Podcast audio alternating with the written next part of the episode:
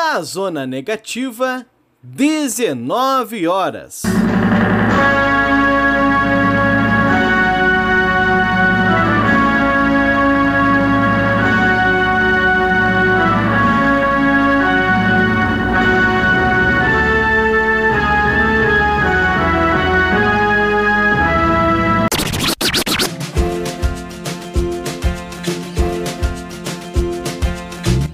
Começa agora a Voz das HQs. Seja bem-vindo, ministro Alessandro.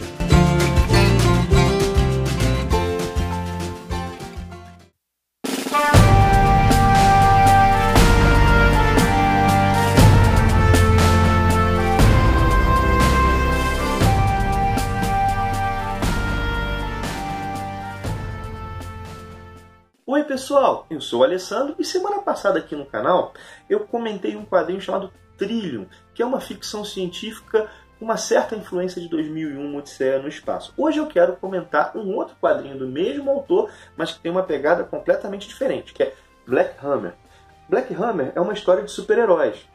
E já Trillium uma ficção científica futurista que envolve viagem no tempo, mas é o seguinte, as duas foram, duas histórias foram escritas pelo Jeff Lemire, com a diferença que Black Hammer tem só o roteiro do Jeff Lemire.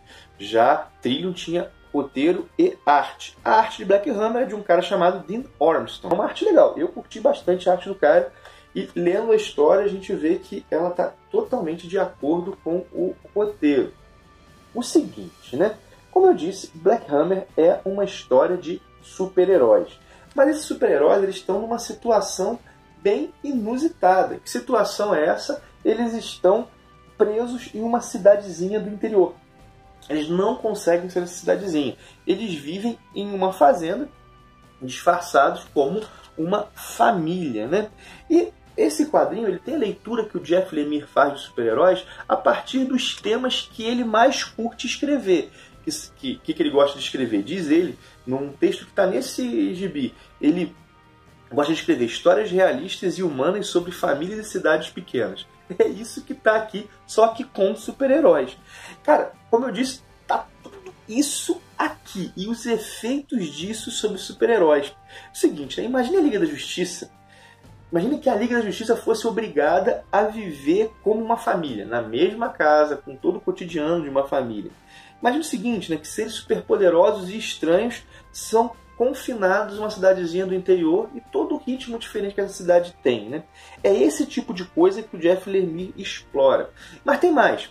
Ele cria versões de super-heróis conhecidos né? e adiciona alguns detalhes que faz, fazem com que esses personagens sejam ao mesmo tempo reconhecidos e bem diferentes. Vou falar só sobre uma dessas versões que eu curti bastante, que é a Garota de Ouro. Né? A Garota de Ouro é uma versão do Shazam. Ela, só que ela é o contrário. Ela é uma pessoa que, quando fala a palavra do mar, acho que é Zatran o nome, ela se torna uma menina super poderosa. É, estranha essa frase, né? Mas ela se torna uma menina com superpoderes. E acontece que essa pessoa vai envelhecendo, vai envelhecendo, e quando idosa ainda continua podendo virar uma menina. E aqui a gente vê que isso é muito bom, mas às vezes isso é um drama. Vale, não vou, não vou explorar mais não. Só que é o seguinte, né? além dos dramas e das reações é, dos personagens a essa situação, nós temos um grande mistério na história. Por que eles estão ali? Onde é ali? Que cidadezinha é essa? É, algum interesse sinistro? Né? Será que algum deles é responsável por isso? E a história ela transcorre em dois momentos no tempo, né? no presente e no passado.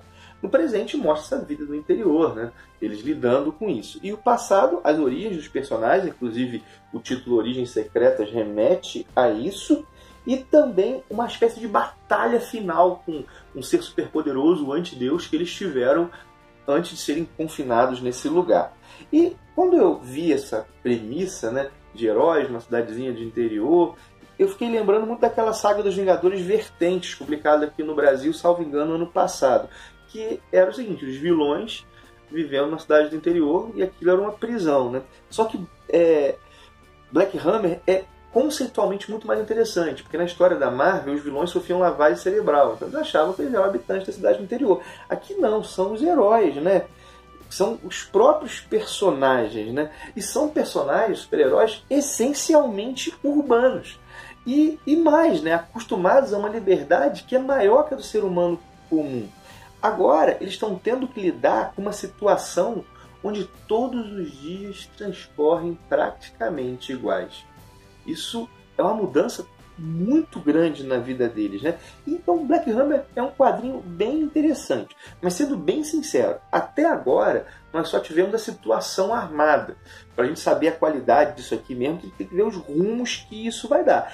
Esse primeiro volume, ele coloca as perguntas e as questões muito bem. Agora nós ficamos ansiosos pelas respostas. Né?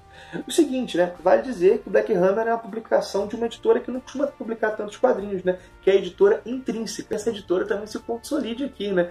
Quanto mais gente publicando quadrinho, melhor para o mercado, mais ainda do que para o mercado, né? melhor para nós fãs, né? que temos mais materiais aí para ler.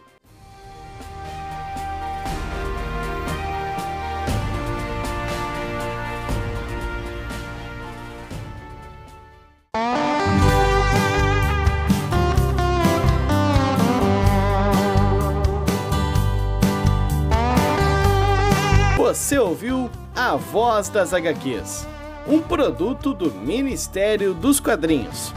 Quer saber mais sobre esse e muitos outros assuntos? Então acessa lá no YouTube o canal do Ministério. Tem conteúdo novo te esperando todos os dias. Encerra-se aqui o pronunciamento de hoje. Até mais!